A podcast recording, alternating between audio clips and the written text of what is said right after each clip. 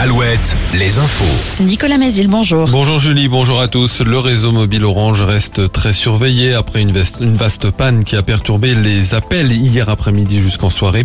Les clients de l'opérateur ont eu de grandes difficultés pour recevoir et passer des appels mobiles, y compris vers les numéros d'urgence, notamment en Vendée.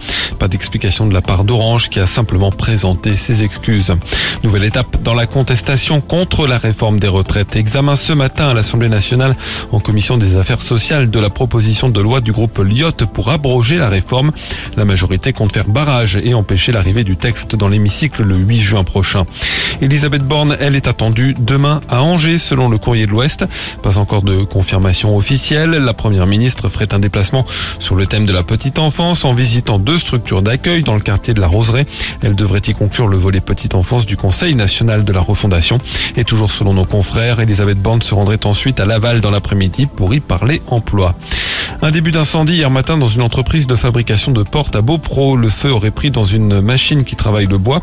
Les flammes ont été maîtrisées par les employés avant l'arrivée des pompiers. Trois d'entre eux ont tout de même été emmenés aux urgences à Cholet après avoir inhalé des fumées. L'activité de l'entreprise va être impactée par les dégâts sur la machine endommagée. Le préfet de Loire-Atlantique et le sous-préfet de Saint-Nazaire auditionnés ce soir par la commission des lois du Sénat.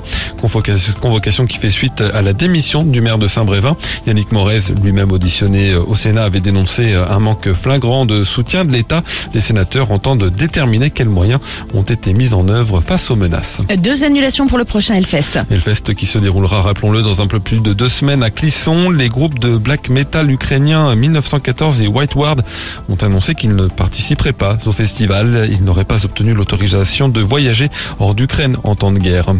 Le sport, à Roland Garros, Gaël Monfils décroche son ticket pour le deuxième tour après un match fou qui s'est achevé dans la nuit.